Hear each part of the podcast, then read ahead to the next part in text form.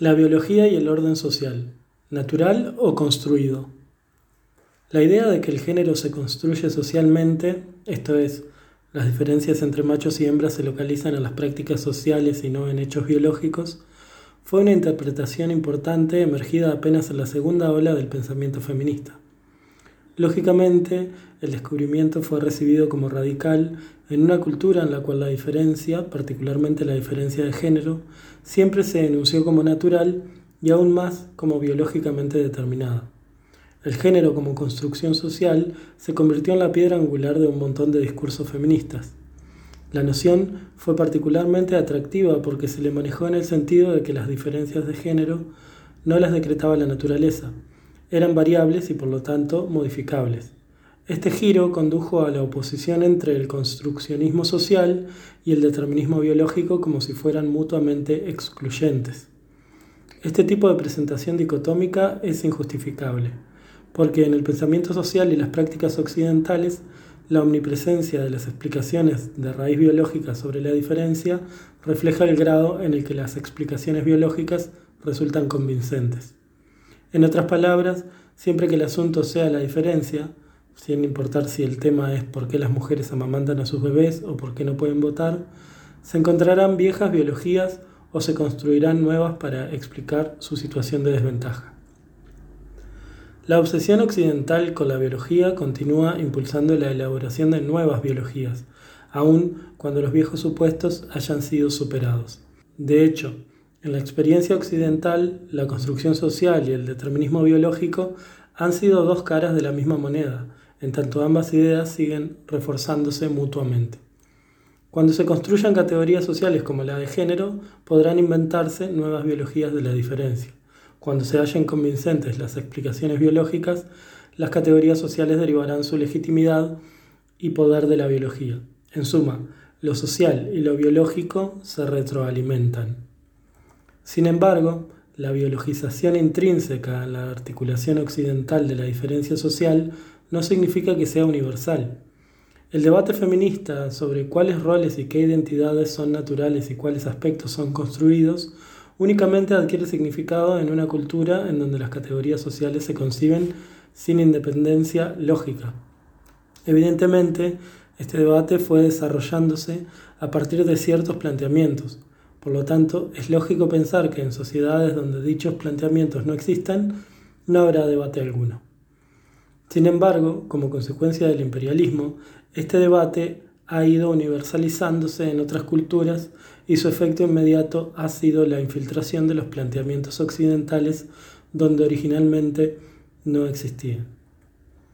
Luego, entonces, este debate no puede llevarnos muy lejos en sociedades donde los roles y las identidades sociales no se concibieron enraizadas a la biología. Por similar detalle, en las culturas donde no se privilegia el sentido visual y el cuerpo no se lee como un rastro de la sociedad, es menos probable que se den invocaciones a la biología porque tales explicaciones no tienen demasiada influencia en el ámbito social. Que en Occidente muchas categorías de diferencia se construyan socialmente, quizá pueda sugerir su variabilidad, pero también es una incitación a una cadena interminable de interpretaciones biológicas, en tanto no hay límite para lo que puede explicarse mediante el recurso del cuerpo. Entendida así, la biología difícilmente cambia, ciertamente es más como una combinación de la hidra y el fénix de la mitología griega, pero la biología está en constante transformación y no permanece invariable. Básicamente, el señalamiento más importante no es que el género se construya socialmente, sino que en gran medida la biología en sí misma se construye socialmente y por lo tanto es inseparable de lo social. La manera en que las categorías conceptuales de sexo y género funcionan en el discurso feminista está basada en la presuposición de que las ideas biológicas y las sociales pueden separarse y aplicarse universalmente. Así, el sexo se presenta como la categoría natural y el género como la construcción social de lo natural. Pero, en última instancia, resulta obvio que incluso el sexo tiene elementos de construcción. En muchos textos feministas, el sexo ha fungido como la base y el género como la superestructura. A pesar de todos los esfuerzos por separarles, la distinción entre sexo y género es falsa. En la conceptualización occidental, el género no puede existir sin el sexo dado que el cuerpo se asienta directamente como la base de ambas categorías. A pesar de la supremacía del construccionismo social feminista, el cual reivindica un acercamiento socialmente determinista a la sociedad, el fundamentalismo biológico, si no es que el reduccionismo biológico, permanece aún en el centro de los discursos del género, tal como lo está en el resto de los debates sobre la sociedad en Occidente. Sin embargo, la idea de que el género se construye socialmente es significativa desde un enfoque multicultural.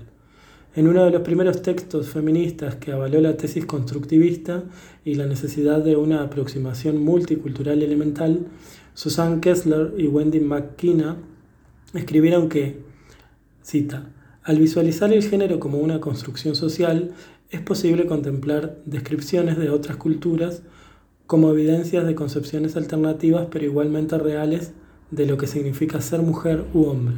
Fin de cita. Sin embargo, un supuesto fundamental de la teoría feminista es que, paradójicamente, la subordinación de las mujeres es universal. Ambas ideas son contradictorias. La universalidad atribuida a la asimetría de género sugiere una base biológica más que una cultural dado que la anatomía humana es universal mientras que la cultura se expresa en una infinidad de voces. Decir que el género se construye socialmente significa que el criterio que elabora las categorías de macho y hembra varía en diferentes culturas. Si esto es así, entonces se desafía la noción según la cual hay un imperativo biológico en funcionamiento. Luego, desde este punto de vista, las categorías de género son variables y, por definición, el género se desnaturaliza. De hecho, la categorización de las mujeres en los discursos feministas como un grupo homogéneo determinado bioanatómicamente, constituido siempre como victimizado y desvalido, no refleja el hecho de que las relaciones de género son relaciones sociales y, por lo tanto, establecidas históricamente y delimitadas culturalmente. Si el género se construye socialmente, entonces no puede comportarse de la misma forma a través del tiempo y el espacio. Si el género está construido socialmente, entonces debemos examinar los múltiples lugares arquitectónico-culturales donde se edifica y reconocer que diversos actores concretos, colectivos, grupales, partidarios, son parte de la construcción. Más aún, debemos reconocer que si el género está construido socialmente, hubo entonces un tiempo específico, en diferentes sitios arquitectónicos culturales, en el cual fue creado y en consecuencia un tiempo previo en el que la creación no había ocurrido.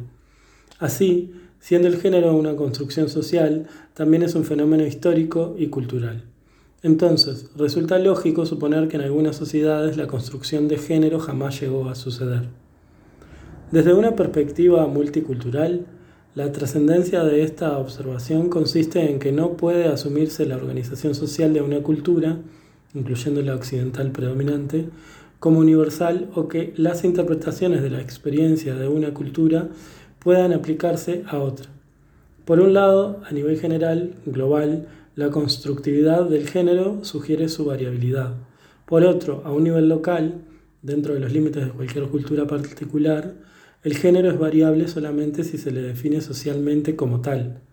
Dado que en las sociedades occidentales las categorías de género, como el resto de las categorías sociales, se construyen empleando ladrillos biológicos, su variabilidad es cuestionable. La lógica cultural de las categorías sociales occidentales está basada en una ideología del determinismo biológico, la convicción de que la biología proporciona la razón fundamental de la organización del mundo social. Así, como fue señalado anteriormente, esta lógica cultural en realidad es una biológica. La sisterarchy, el feminismo y su otra. Desde una perspectiva multicultural, las implicaciones de la biológica occidental son de amplio alcance cuando se considera el hecho de que los constructos de género de la teoría feminista se originaron en Occidente, donde hombres y mujeres se conciben oposicionalmente y se les proyecta como categorías sociales encarnadas y derivadas genéticamente. Entonces, la pregunta sería esta. ¿Bajo qué base se exportan o transfieren las categorías conceptuales occidentales a otras culturas que tienen una lógica diferente? La pregunta es relevante porque a pesar de la maravillosa perspicacia sobre la construcción social del género, muchas escritoras feministas han usado la información multicultural de una manera que socava la idea de que las culturas diferentes pueden construir las categorías sociales de manera distinta. En primer lugar, si diversas culturas construyen inevitablemente el género como indispensable, propone el feminismo, luego entonces no se sostiene la idea de que el género está socialmente construido. El valor potencial del construccionismo social feminista occidental se trunca en buena medida porque el feminismo, como la mayoría del resto de las formulaciones teóricas occidentales que interpretan el mundo social, no puede alejarse del prisma biológico que inevitablemente percibe las jerarquías sociales como naturales. Por consecuencia, en los estudios multiculturales de género, los teóricos y las teóricas imponen categorías occidentales a culturas no occidentales y luego proyectan dichas categorías como naturales. La forma en que las diversas construcciones del mundo social de otras culturas se usan como evidencia de la constructividad de las categorías de género tal como operan en Occidente, anula las alternativas ofrecidas por las culturas no occidentales y socava la afirmación de que el género es una construcción social. Las ideas occidentales se imponen ahí donde las categorías sociales no occidentales se asimilan al marco teórico de género que emerge de una tradición sociohistórica y filosófica específica.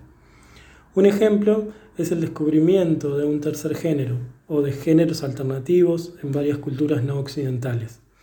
El hecho de que el matrimonio africano de mujeres, el verdache, de los pueblos nativos norteamericanos y el Ijerá del sur de Asia se presenten como categorías de género, las incorpora al marco teórico occidental biológico y engenerado, sin ninguna explicación de sus propias historias y construcciones socioculturales.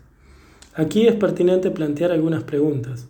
¿Esas categorías sociales se ven como categorías de género en las culturas mencionadas? ¿Desde cuál perspectiva se trata de categorías de género?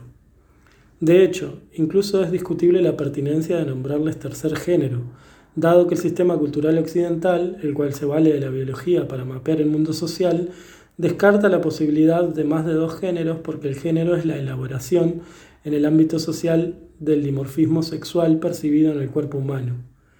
La trayectoria del discurso feminista de los últimos 25 años, en cuanto a su constitución y desarrollo, ha estado condicionada por el ambiente cultural occidental. Así, al comienzo de la segunda ola del feminismo en Europa y los Estados Unidos, se definió al sexo como el sustrato biológico del dimorfismo corporal y al género como las consecuencias sociales que fluían desde dicho sustrato. Se asumió que prácticamente cada sociedad tenía un sistema de sexo-género.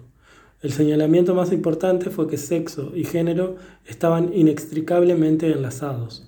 Con el correr del tiempo, el sexo tendió a interpretarse como la base y el género como la superestructura.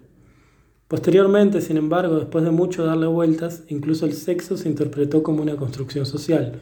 Kessler y McKenna, uno de los primeros equipos de investigación en el área, afirmaron que, más que sexo, usamos género incluso cuando nos referimos a aquellos aspectos de ser mujer, muchacha u hombre, muchacho, que se han visto como biológicos.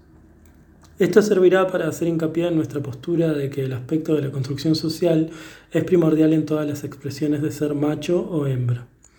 Casi 15 años después, Judith Butler reiterará con mayor énfasis aún la interconectividad de sexo y género. En ese caso, no tendría sentido definir el género como la interpretación cultural del sexo, si éste es ya de por sí una categoría dotada de género no debe ser visto únicamente como la inscripción cultural del significado en un sexo predeterminado, concepto jurídico, sino que también debe indicar el aparato mismo de producción mediante el cual se determinan los sexos en sí. Como consecuencia, el género no es a la cultura lo que el sexo es a la naturaleza. El género también es el medio discursivo cultural a través del cual la naturaleza sexuada o un sexo natural se forma y establece. Como ya se dijo, Dada la inseparabilidad de sexo y género en Occidente, la cual deriva del uso de la biología como una ideología para el mapeo del mundo social, los términos sexo y género son esencialmente sinónimos. Para ponerlo de otra forma, ya que en las construcciones occidentales los cuerpos físicos siempre son cuerpos sociales, en realidad no hay distinción entre sexo y género. En contraste, En la sociedad yorubá, las relaciones sociales desprenden su legitimidad de hechos sociales, no de la biología. El embarazo y el parto son relevantes únicamente en relación con la procreación, como deben serlo. Los hechos biológicos no condicionan quién será monarca o quién podrá comerciar en el mercado. En la concepción indígena yorubá, dichos problemas son propiamente sociales, no biológicos, así que la anatomía de alguien no define su posición social. Entonces, el orden social yorubá necesita una cartografía diferente y no una aproximación basada en el género que asume la biología como el fundamento de lo social. Los sofismas acerca de la relación entre género y sexo, el debate del esencialismo, las consideraciones acerca de las diferencias entre las mujeres y la obsesión con la inclinación combinación de la identidad de género que han caracterizado al feminismo en realidad son versiones feministas del debate imperecedero entre lo natural y lo aprendido, que es intrínseco al pensamiento occidental y a la lógica de sus jerarquías sociales. Dichas preocupaciones no son necesariamente inherentes al discurso sobre la sociedad, sino un asunto y un problema específicamente cultural. Desde una perspectiva multicultural, el punto más interesante es el grado en que el feminismo, a pesar de su actitud radical, exhibe las mismas características etnocéntricas e imperialistas de los discursos occidentales que busca subvertir. Esto ha colocado serias limitaciones a su pertinencia más allá de la cultura que lo produce. Como nos recuerda Cassie Ferguson, las preguntas que podemos plantear sobre el mundo están habilitadas y otras tantas inhabilitadas por el marco que ordena el interrogatorio. En tanto nos sumergimos en las preguntas que destacan en el interior de un marco cualquiera, el propio marco se vuelve invisible, nos enmarcamos en él. Aunque en su origen, definición y práctica el feminismo es un discurso universalista, las preocupaciones y preguntas que le han dado forma son occidentales, y se asume que su audiencia se compone solamente de personas occidentales, ya que en sus escritos muchas de las teóricas tienden a usar la primera persona del plural nosotras y nuestra cultura. De por sí, el feminismo continúa enfocado en la visión estrecha y biológica de otros discursos occidentales. La sociedad yorubá del sudoeste de Nigeria implica un escenario distinto donde el cuerpo no siempre se usa como base de la clasificación social. Desde una perspectiva yorubá, el cuerpo parece tener una relevancia exagerada en el pensamiento y la práctica social occidentales, incluyendo las teorías feministas. En el mundo yorubá, particularmente la cultura Oyo, anterior al siglo XIX, la sociedad se concibió constituida por personas relacionadas entre sí, esto es, el carácter físico de la masculinidad o la feminidad no tenía precedentes sociales y por eso no constituían categorías sociales. La jerarquía social estuvo definida por relaciones sociales. Como se apuntó con anterioridad, la forma en la que se situaba a la gente en diversas relaciones dependía de quienes se involucraban en una situación particular.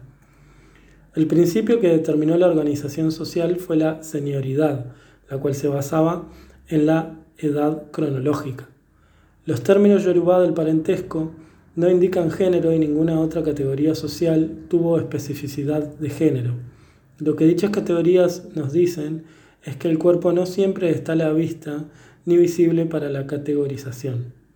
El clásico ejemplo es la hembra que desempeña los papeles de Oba, gobernante, Omo, retoño, Oko, allá y ya, madre, y Alabo, adivinadora, sacerdotisa. Todos en un solo cuerpo. Ninguna de estas categorías, de parentesco o no, tienen especificidad de género.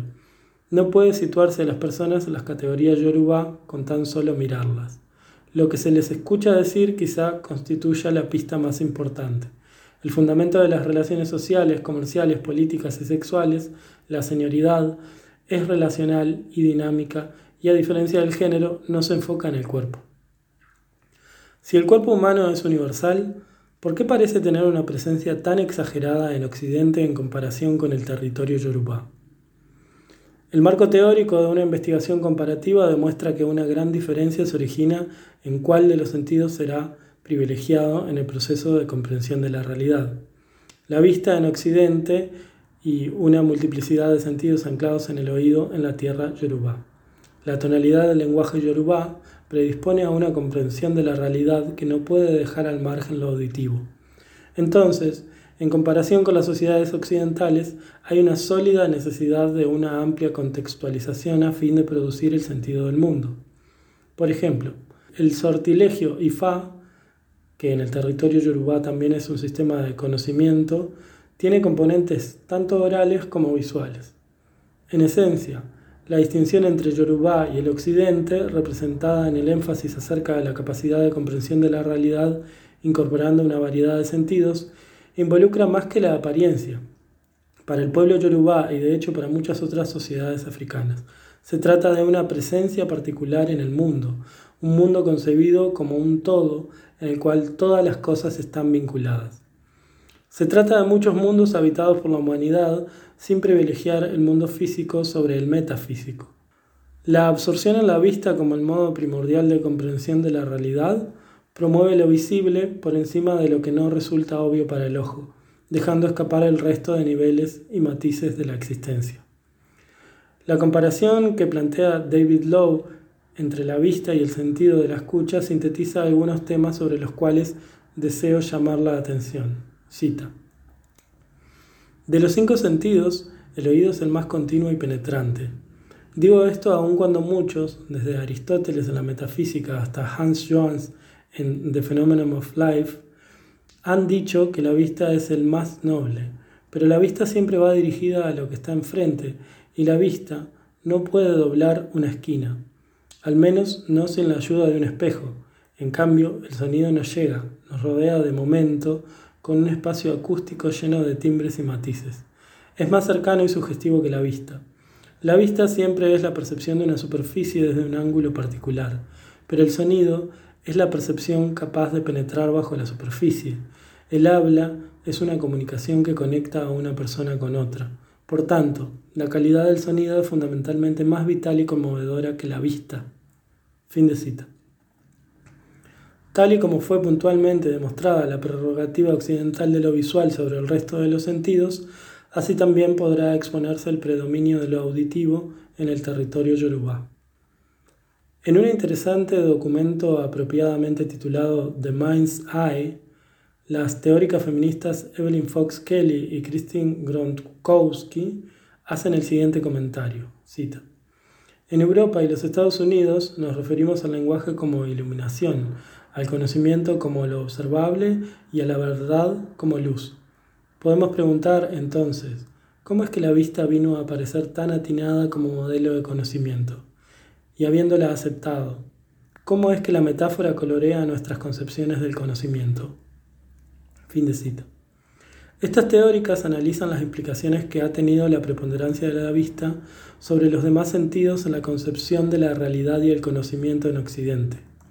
Examinan los vínculos entre el patriarcado y la prerrogativa de la vista, mencionando que las raíces visuales del pensamiento occidental han cedido el paso a una lógica masculina predominante.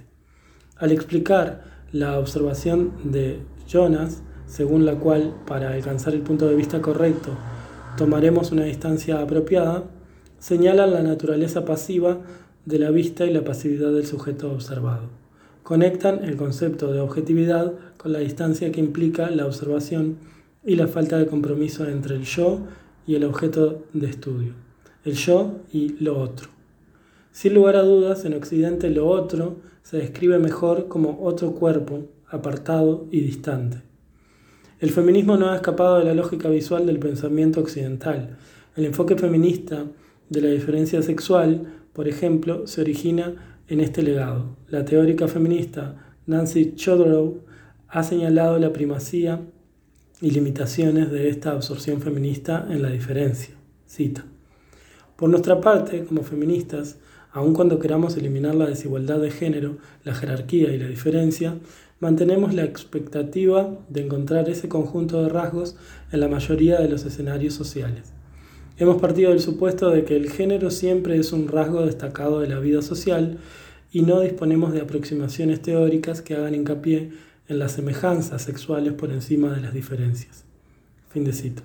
Entonces, en muchos escritos feministas, la presuposición y utilización universal de las categorías de patriarcado y mujer resulta etnocéntrica y manifiesta la hegemonía de Occidente sobre otras clasificaciones culturales. La aparición del patriarcado como una forma de organización social en la historia occidental está en función de la diferenciación entre cuerpos masculinos y femeninos, una diferencia enraizada en lo visible, que no pueda reducirse a lo biológico y cuya constitución tiene que entenderse al interno de realidades sociales e históricas particulares. No estoy sugiriendo que las categorías de género se limiten necesariamente a Occidente, sobre todo en el período contemporáneo. En todo caso, planteo que los debates sobre las categorías sociales deben definirse y basarse en el ámbito local más que en veredictos universales hechos en Occidente. Varias investigadoras feministas han cuestionado el presupuesto de un patriarcado universal. Por ejemplo, las editoras de una antología sobre las mujeres Hausa del norte de Nigeria señalan, cita, en la práctica, la presuposición infundada sobre la asimetría de género distorsiona muchos análisis, ya que impide la exploración del género como un componente fundamental de las relaciones sociales, la desigualdad, los procesos de producción y reproducción y la ideología. Fin de cita. No obstante, más allá de la pregunta por la asimetría, la idea infundada del género como categoría universal será igualmente problemática. Si quien investiga presupone el género, entonces descubrirá sus categorías sin importar si realmente existen o no. El feminismo es uno de los más recientes modismos teóricos occidentales que se aplican a las sociedades africanas. En apego a la aproximación teórico-intelectual del tipo talla única, o mejor dicho, talla única occidental, ha ido posicionándose en una larga serie de paradigmas occidentales, incluyendo el marxismo, el funcionalismo, el estructuralismo y el postestructuralismo, impuestos a sujetas y sujetos africanos. La academia ha devenido en una de las fuerzas internacionales hegemonizantes más efectivas, no por homogeneizar las experiencias sociales, sino por constituir un conjunto homogéneo de fuerzas hegemónicas. Las teorías occidentales se vuelven herramientas hegemónicas cuando se aplican universalmente bajo el supuesto de que las experiencias occidentales definen lo humano. Pongamos como ejemplo las primeras líneas de un estudio de la población Ga en un vecindario en Accra, Ghana. Cita. El perfeccionamiento del análisis de las mujeres y la constitución de las clases sociales resulta necesario para depurar nuestras apreciaciones. Fin de cita. ¿Mujeres? ¿Cuáles mujeres? ¿Quiénes cumplen con los requisitos para ser mujeres en este entorno cultural y bajo qué criterios se les identifica? Dichas preguntas serían válidas si se tomara con seriedad la constructividad de las categorías sociales y fueran consideradas las concepciones locales de la realidad. Los inconvenientes de las nociones infundadas y etnocéntricas se vuelven obvios cuando la autora del estudio confiesa, cita, uno más de los prejuicios iniciales que debí modificar forzosamente. Antes de comenzar el trabajo de campo no estaba particularmente interesada en el nexo causal de la economía o cosa parecida. Pero para el momento en el que intenté un sondeo inicial, la arrogante trascendencia de las actividades comerciales que permean cada aspecto de la vida de las mujeres me hizo reflexionar sobre los imperativos económicos, y cuando llegó la hora de analizar a profundidad la información, las explicaciones económicas fueron a menudo las más convincentes. Comencé trabajando con mujeres, finalicé haciéndolo con comerciantes. Fin de cita. ¿Por qué Claire Robertson, la autora de este estudio, comenzó trabajando con mujeres y qué tipo de distorsiones se presentaron en consecuencia? ¿Y si hubiese iniciado con comerciantes, habría finalizado con mujeres? El comienzo siempre es delicado. Añadir variables en medio de la corriente no impide ni solventa las distorsiones y los malentendidos. Como sucede con muchos de los estudios sobre África, la mitad del ensayo de Robertson se había completado y las categorías estaban ya en su lugar antes de que conociera a la gente GA. La monografía de Robertson no representa una anomalía dentro de los estudios africanos. De hecho, es una de las mejores, sobre todo porque a diferencia de muchas investigadoras e investigadores, ella es consciente de algunos de sus prejuicios. El sesgo fundamental que muchas y muchos occidentalistas, incluyendo a Robertson, trasladan al estudio de otras sociedades es el raciocinio corporal, la presuposición de que la biología condiciona la posición social, ya que mujeres es una categoría basada en el cuerpo. Las investigadoras y los investigadores occidentales tienden a privilegiarlas sobre comerciantes, que no tiene dicho fundamento. Incluso cuando las comerciantes son tomadas en serio, se les personifica en forma tal que la categoría comerciante, que en muchas sociedades del África occidental no tiene especificidad de género, se convierte en la mujer del mercado, como si la explicación de su participación en esta actividad se encontrara en sus tetas, o para decirlo más científicamente, en el cromosoma X. Cuanto más se adopte la biológica occidental, tanto más se inscribirá en la realidad social este marco teórico fundamentado en el cuerpo. No resulta evidente que en el sentido del mundo Ga o en el de cualquier otra cultura africana, el cuerpo sea el sitio donde ocurra este tipo de elaboración social. Antes de que pueda extraerse cualquier conclusión, estas investigaciones garantizan la inscripción de género en las culturas africanas. ¿Por qué los estudios africanos han dependido tanto de las teorías occidentales y cuáles son las consecuencias para la consolidación de conocimiento acerca de las realidades africanas? A diferencia de los dogmas básicos del raciocinio corporal, toda clase de gente, independientemente de su tipo de cuerpo, está involucrada en el montaje de este discurso biológicamente determinista. El raciocinio corporal es una aproximación cultural. Sus orígenes se localizan fácilmente en el pensamiento europeo, pero sus tentáculos se han vuelto ubicuos. La hegemonía occidental se manifiesta de muchas formas en los estudios africanos, pero nos concentramos en las teorías de segunda mano que se usan para interpretar las sociedades africanas sin ninguna consideración de lo anticuadas o harapientas que se han vuelto.